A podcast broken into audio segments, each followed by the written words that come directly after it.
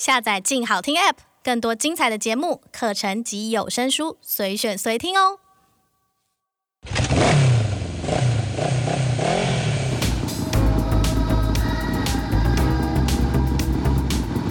说走就走，跟我们一起去你的旅行。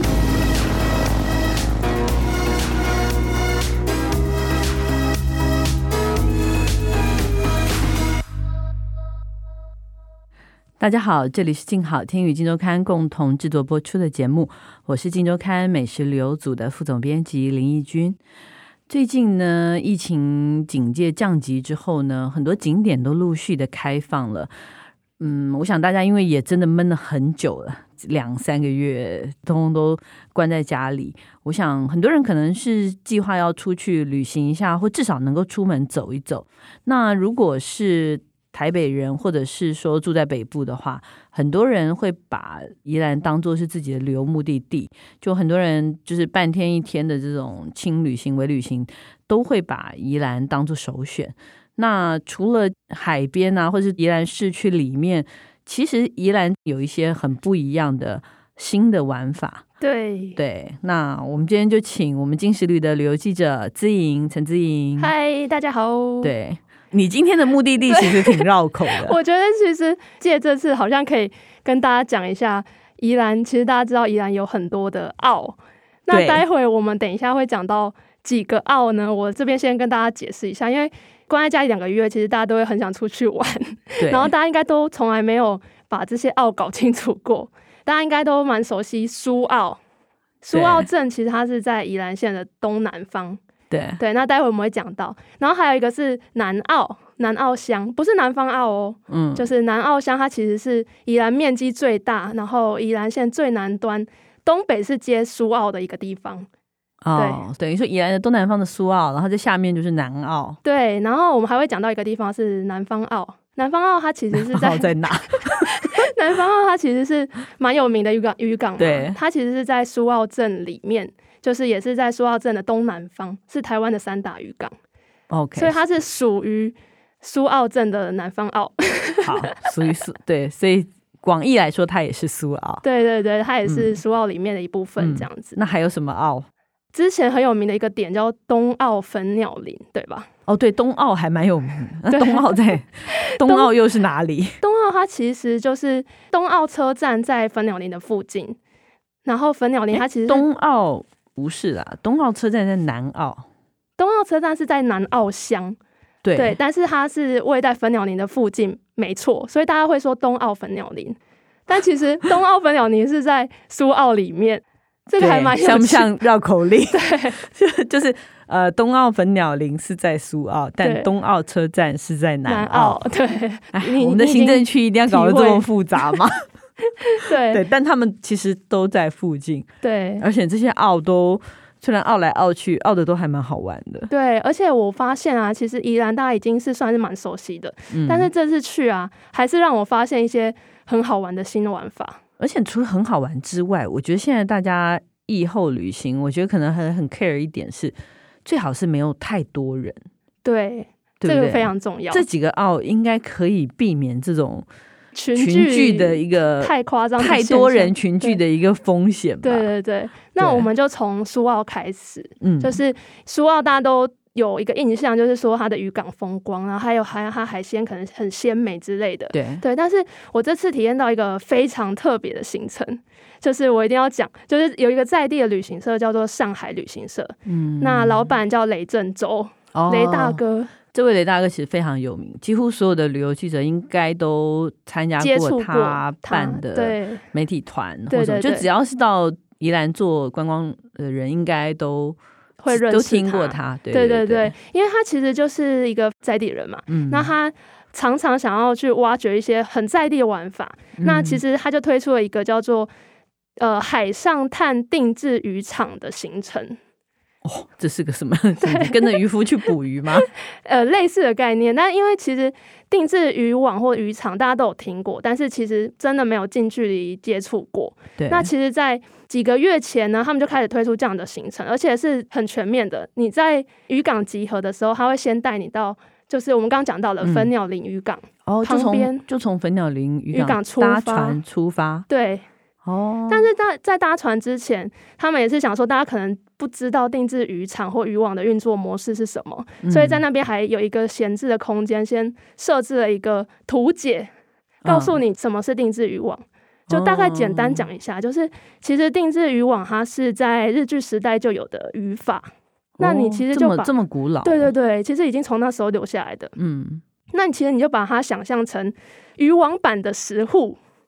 对，它其实也是透过海流 吸引鱼群到，比如说第一层渔网、第二层渔网、第三层渔网这样。那第一层渔网其实它就很像是暖身，嗯，对。然后第二层才慢慢的把它们进入到主要的捕鱼的那个网里面去。嗯，对。其实这样子非常的环保，因为在捕的过程中，只有三层的鱼类会被捕捉起来，百分之三十的。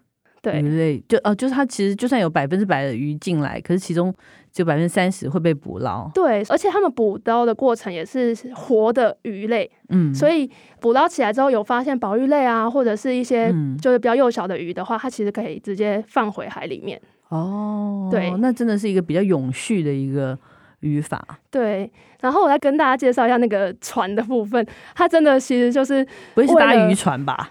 不是渔船，就是你知道我们不是去赏鲸豚会搭那种娱乐船，啊，对，就是为了出去大的、呃、像大的游艇那种感觉，对对对，对对？就是出去让呃民众可以在海上观光的船。哦、那他们为了这个定制渔场的行程呢、啊，还特别打造一艘全新的娱乐船。哦，真的哦，对，今年才推出的。嗯、然后其实那个你知道很新，连救生衣都很新，橘色的还发亮，有没有？所以其实整个过程是蛮舒适的，就上船之后，你搭到定制渔场，因为它其实定制渔场不是只有一个，它有很多个。对。那每天它会配合这些渔场的船家，看哪一个比较适合配合这样子，然后每天看那个海流状况怎么样的，然后再由这个船长跟他们去接洽。对，然后其实过程中到定制渔场之前，还会看到沿岸就是有一些奇岩怪石，然后船长就会拿那个广播跟你讲说：“哎，这个石有没有觉得长得像乌龟啊？什么什么？就是还会互动，嗯，还导览一下。”对，所以整个过程是蛮舒适。然后一直到那个渔场的时候，就是高潮点。嗯，对，然后就是所有人都会拿着相机，然后要等拍。那所以的，我我就很好奇是说。那所以这个就变成说，一定要有另外一艘渔船去跟他配合嘛，没错。不然的话，大家到了那个渔渔场，坦白说，你也只是看到一片海，对对对，你也看不到那个鱼啊。你得配合他的时间。所以等于要有专门的渔船，等于他是真的在捕鱼，对，他是真的在捕鱼。捕鱼给游客看，欸，他他们真的可以这样配合哦？可以，应嗯，应该是说，就是他们每天上午跟下午固定会去定制渔场捕鱼嘛，就是捞鱼，就是起网啦。要很早吗？呃，有有一有一场是早上七点半，然后一场是下午一点半。所以我想，应该大家都会，大家应该都会选一点半那一场。我就是选择一点半的那一场，七点那一场真的要，对，真的很赶。所以你就是，所以娱乐船它得配合那个起网的时间，嗯，对。然后，因为他们起网可能就是一瞬间的事情，对。可是他捕捞的那个鱼上船之后呢，那个船员都超可爱，他知道旁边有观众，他会拿起那个鱼有没有大鱼，然后在那边就是秀给你看，而且距离很近，距离很近，大概就是两。三公尺的距离而已吧。哇，那随便这样就是拿手机都可以拍啊，手机就可以拍。船的人就拼命的拍这些啊，然后 然后船长还要说，就是分散一下，不要太，不然船身会倾斜，大家都靠同一边去这样。真的，对。对对，可是因为他们也要回到岸上去做那个渔货拍卖会，所以他也没办法配合你太久，啊、就是说，哎、欸，差不多了，然后就收了这样子。哇，好生猛的，所以就很生动，有没有感觉？就很生动啊，所以我觉得还蛮好玩的。虽然说拍照的时间并不是很长，嗯、可是你会觉得说，哎、欸，近距离的看到他们那个。整个起网那个，你知道整个大的网这样拉起来，那个感觉都好像以前都是看那种旅游节目或什么，对不对？好像才会觉得远远的看到哇，才知道说船员怎么样捕鱼啊，什么什么，就很嗨。现在可以这样两公尺内这样子的对看，很嗨。而且他们捕捞回去之后，就回到分鸟林渔港，会有一个现场的渔获拍卖会。那其实所有在地宜兰懂这些新鲜渔获的人都会来抢这个第一手的新鲜的渔获，这样子。那这边的话，其实。就是像是烟仔虎啊、旗鱼啊、煎鱼啊、鬼头刀、白带鱼，都是这边比较常捕到的渔获。客人也可以去进也可以，也可以，去买。所以其实像我们那次同行的一些大哥，比如从比较远地方来的大哥，就说：“哎、欸，一直选有没有？”立刻就说：“哇，这个，这个，这个，这个，大买特买。”对对对对对对，而且现场你看到他回来之后，他整个把那装满鱼的那个箱子这样倒出来，嗯，整个就是我闪蛮远的，因为我觉得那个血水很恐怖。然后我们的摄影就是已经被溅满身了，我来不及叫他。好有好有味道的那个，就很在地啊，你不觉得吗？对对。对，哎，这个这个体验行程蛮有趣的啊，喜欢哦。嗯，我觉得 OK 耶，有看又有买，然后回去还可以煮，哎，身心灵的满足，对对，有有有有有有，对，所以这个是专属于粉鸟林渔港的一个定制渔场的一个新的一个行程，OK，对。嗯，这个蛮好玩的。对，嗯，那像其实刚刚讲到那个雷大哥啊，嗯，他本身很在地嘛，那他当然还有其他很推荐的，对对，他应该不止于此，对不对？对，他是一个还蛮蛮有趣的人。那我还有体验到另外一个，也是雷大哥推荐我的，就是到造船厂里面看造船。哦，因为你们应该从来没听过吧？对，而且因为你们像你们搭的娱乐船也是全新的，也是在这边造的吗？呃，这个我没有问诶，我不确定是不是在这边造的，但是一定是在宜兰造的船。那他现在安排这个行程是，你可以进去造船厂直接参观，就是看那个你知道大船小船哦。对，那其实大家去苏澳应该都会去南方澳，对吧？对，刚刚讲过了嘛，南方澳是苏澳的一部分。其实到南方澳的时候，你除了吃海鲜，你应该很难不会去注意到旁边有一些造船厂。有了，远远的看着，想要跟我们也没什么关系，就是工厂啊。你不会觉得很神秘吗？是挺神秘的啊，就是。所以就远远的看一下，对你，那雷大哥就专享这种特别的行程，对不对？对。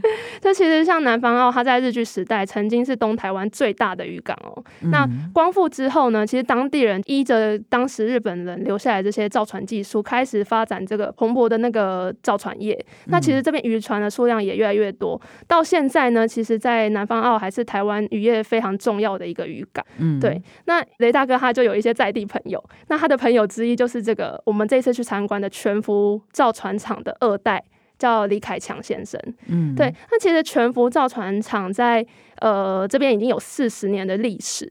对对，那其实大家都知道这个老字号的造船厂。嗯、那我很惊讶的是，就是李凯强先生他居然会愿意开放这样的东西来给观光客看，因为应该蛮阻碍他们的作业的吧？呃，他就是设定在六日。就是部分赶工的员工还在做的时候可以进去看，但是因为平日的话是大量的，所以平日就没办法。嗯，所以就只有假日可以参观。那这样参观是怎么样的安排？整个参观的行程？就是我先讲进去的那个感觉好了，因为其实你进到造船厂，它会给你一些。像是安全措施，戴工程帽这样子，嗯、所以其实你就是会觉得说，真的是工厂哎、欸，就是它没有任何的矫揉做作的部分这样子，不是观光工厂，是 真的工厂，它是真的工厂。对对，然后我就超像那种刘姥姥逛大观园，一直在惊叹，因为工厂真的非常大，你想想看哦。比如说像铁达尼号那种大船，它必须要进到里面去让它维修或怎样，嗯、所以它的工厂场域一定是非常的大。哦、对，那其实我们一进去的正对面就是渔港，嗯，对，因为就是方便船只可以直接开进来嘛。那其实你一进去就看到那个所有大船在里面，就很像电影场景。嗯，然后他会先引导我们走到二楼上面去俯瞰整个工厂作业的状况。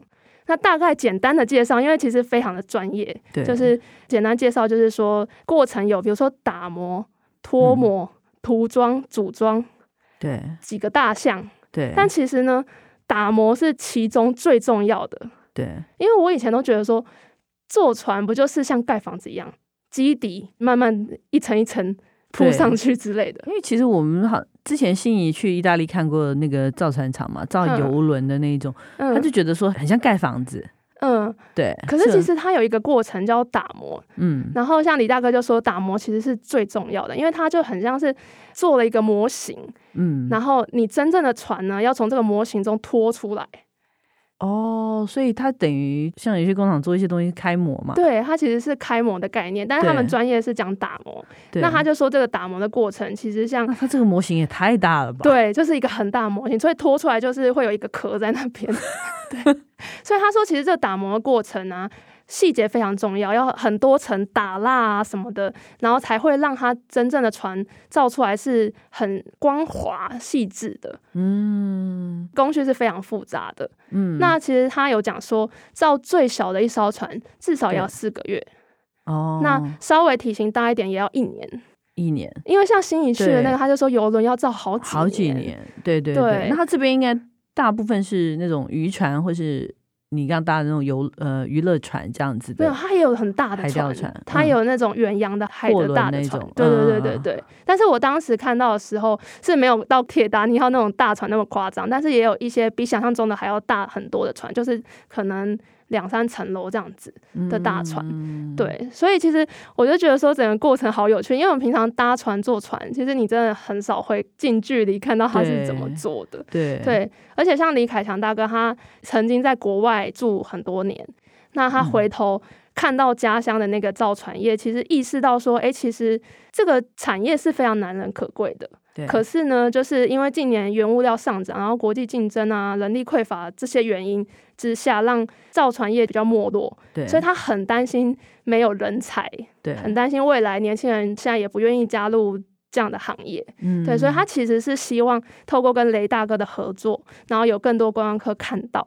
然后他那时候讲了一句话，我觉得蛮感人。他说：“希望在台湾可以再把造船业再做起来。”嗯，对，这是他小小的心愿，这样子。对，所以他也是因为这个原因，所以才愿意就是开放给更多人来看。那也许这看的人当中，也许就有年轻人啊，或者他可能想加入这个行业，对，这是他的希望。对，对这也是他让我们去采访的原因。没错，没错，就希望让让更多人对啊，这也是我们采访的一个价值。对对对对，但这也是一个旅行很有趣、很有意思的一个点。对，那这两个澳就是南方澳跟苏澳。都是靠海的嘛？对。那我觉得宜兰有一个地方很特别，就是嗯，你只要可能在三十分钟的车程之内，可以从海边到山林到高山。那另外一个澳南澳，刚刚是玩海边嘛？对。那现在就要玩山里，可能再开个三十分钟车，半个小时就可以去到山里面。因为其实南澳它很大，它很大部分都是山。对对，很多人会把南方澳跟南澳搞混嘛，但它其实是完全不同风情的。的对对，因为其实，在南澳我有一个在山里面的部落，我非常喜欢，嗯，叫做金月部落。那其实我在刚当记者的时候啊，曾经拜访过金月部落，嗯，它是一个泰雅族的部落。嗯，那那时候我印象很深刻，就是去的时候啊。很多小朋友就围着我，就很好奇，感觉我好像什么野生动物园或者是什么，应该像是动物园里的动物才对。对，对，然后就是他一直看我这种外地来的大姐姐到底要干嘛这样子，然后结果后来我就想说，哎、欸，那我去拍一下金月瀑布，因为那边很有名的。嗯嗯、然后小朋友也跟过来，然后一到金月瀑布的时候啊，所有小朋友都跳下去玩水。然后你知道那一幕，就是对我来说，就是你知道我这种都市人，就是就是觉得冲击，对，很就是觉得哇，他们真的太可爱了，所以我其实对这个部落是有点感情的，嗯，对。然后这一次再去采访之前，我就有一点担心，想说这几年其实金月部落开始有人会去观光啊旅游，然后我怕它会变得不一样，对。但其实进去之后，哎，也还好，就是只有金月国小有稍微重新整修，但其他部分都跟我印象中的是差不多的，嗯，对。那大家现在去金月部落可以玩一些什么？什么样的体验呢？因为其实如果你去金月部落，其实他们都会先带领你到一个地方，就是撒运之中，就算是他们的地标，哦、这是很有名的。对，一个也拍过 N 百次，是不是？对，我拍过纪录片还是啊？哦，对对对，有拍过。电影之类的，对对对对，对，对，她是一个日据时代一个少女，她为了帮教师就搬运行李不慎溺水，那他们设这个沙运之中去纪念她。嗯，对。那在那边拍照之后呢，其实你直接走到金岳国小操场上，会看到一个木造的半穴泰雅家居。嗯，对。那它其实里面就是完全还原泰雅族他们早期的生活的样貌。哦，这个家屋里面有有这些，有摇篮啊，然后或者是柴烧的那个炉子啊什么的，然后谷仓啊什么的。所以我觉得就可以从这边开始慢慢认识泰雅族。对对，那其实如果你喜欢亲近山林的话，你可以走去枫香步道。嗯，如果你是想要体验猎人的路线的话，你可以跟那个金岳部落发展协会他们联系，他们会请真正的猎人。带领你们去讲解一些打猎的陷阱这样子。嗯，那如果你就是喜欢呃比较手作或体验的项目，其实它。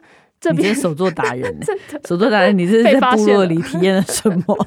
体验蛮多的，因为想要了解部落生活，其实有很多项目可以知道他们生活的样貌大概是什么嘛。嗯、那大家都知道，就是早期原住民他们都会就地取材啊什么的，他们很常会运用野生的香蕉或芭蕉叶，在山里面缺水的时候就直接煮汤啊什么的。我这次就体验了香蕉饭。香蕉饭制法其实非常简单，嗯、其实就是把糯米跟果肉捏一捏，然后放到蒸笼里面，大概一个小时就可以吃了。好适合你哦，这么的简单，这么懒惰的那个 手作，对。但是这对泰雅族以前就是猎人上山的时候就很方便，嗯，就是又又有饱足感，然后制作的过程又不会很复杂，这样子。那其他像是小米腌肉，小米腌肉其实他们传统吃的是用盐巴跟小米直接腌嘛，嗯，腌一碗，隔天就可以吃生吃，嗯，对。但是我不敢尝试生吃，对。所以这个是我记得那个尤玄如也很爱这一道。那他会生吃吗？他好像也是有煮吧，哦，对，对，因为他很喜欢那个味道。我做一做回来之后，我其实是直接炒的，就当咸猪肉炒这样子。对对对对对对，好像也蛮好吃的。对对。那还有像是在那边也可以做染布，就是因为我们台湾山区盛产薯榔，薯榔是一个根茎类的东西，就有点像地瓜。嗯。把它捣碎之后，它会流出一个。棕色的色泽，嗯，对，然后你就是用那个传统染布的做法，把它浸进去，然后绑橡皮筋啊、绳子那些的，晒干之后就是一个很美丽的布。哦，所以整个那个部落体验很完整呢，对，对不对？从看他们待一整天都没问题。对，传统的时候，然后你还可以自己动手做，从吃的到用的，什么事情都可以体验到。，OK，那所以难道不只有部落体验这样子的？行程有，我这次真的是倾囊而出，我挖掘到很多新的点，就是可能不是那么那个热门的嘛。因为其实，在南澳除了部落旅行之外呢，有些人可能会想要去一些有点文青啊，或者是其他的特色点。这边也有啊，除了部落还也还有文青点。我跟你说，我这次入住了一个很特别的地方。很多不经意来到这里的旅客呢，也会被南澳就是黏住。嗯，我住了一个民宿，叫做曼学院，它其实就是在五塔国小只有一条马路之隔。嗯，那他的老板苏进川，他其实之前是在从事心灵成长相关的领域。嗯，那他跟朋友就是想说来到南澳有地方可以住。嗯，对，所以他把那个台铁的宿舍租下来。对，作为朋友来可以休息的地方，然后没想到后来越来越多人询问说可以来这里住吗？嗯、后来他就发展成民宿。对，对，可是他就是规定说一定要包栋啦，就是每、嗯、所以他每天只有一组客人。哦，对，然后这蛮好的，就可以维持那个整个。安静的空间就不会被别的对客人打扰。他不希望客人互相打扰。这也蛮适合这个后疫情时代的旅行。对对对对对，就是不会有其他游客，对，只有自己。因为其实像以前台铁宿舍就是一户一个人家，嗯嗯，对，我们那时候入住的时候就只有我跟摄影共用一个厕所嘛，对，你就可以感受到当时那个。他们住在里面的那个氛围，就一个家庭式的。对对。对，但是我觉得最特别的地方是晚上会有火车起枪起枪起枪的经过。对，哎、欸，这个也是一个很特殊的体验。对，因为有些人可能会觉得很吵，可是我觉得你就是入住在这里，嗯、你就应该体验当时的感觉是什么？你应该听到，我觉得住在这里。该有的声音，会有的声音，只有那个，个对，不然平常其实是没什么声音。嗯，对。那早上起来，你可以到五塔国小去散散步啊，嗯，然后跑步。然后像我们摄影早上就跑去跑步，真的，我们摄影的好健康哦。对，我真的在雾气中掀开窗帘，想说，嗯，有人在跑步哎、欸，居然是自己的同事。有没有？就是其实整个氛围是很悠闲的。嗯，对。那我还要再推荐一个地方，就是。南澳唯一一间的漫画店叫溜溜漫画店，怎么会在那边开漫画？很神奇吧？我那时候真的有人专门去而且我真的是点 Google Map 的时候点到，想说怎么会有漫画店？然后我实在太好奇了，所以我我看他照片其实就是一个平房老屋，然后我很想去拜访，嗯、可是我完全联络不上那个主人。嗯，后来我就第一次去的时候就先偷偷去瞧瞧，然后就拍一下外观。后来不死心，就一直一直想要联络他，想知道他到底是何方神圣会在这里开漫画店。对。可是他刚好猫咪生病，没办法让我访问，但是他请他朋友来帮我开门，所以我们就为了这个溜溜漫画店又再去南澳一次。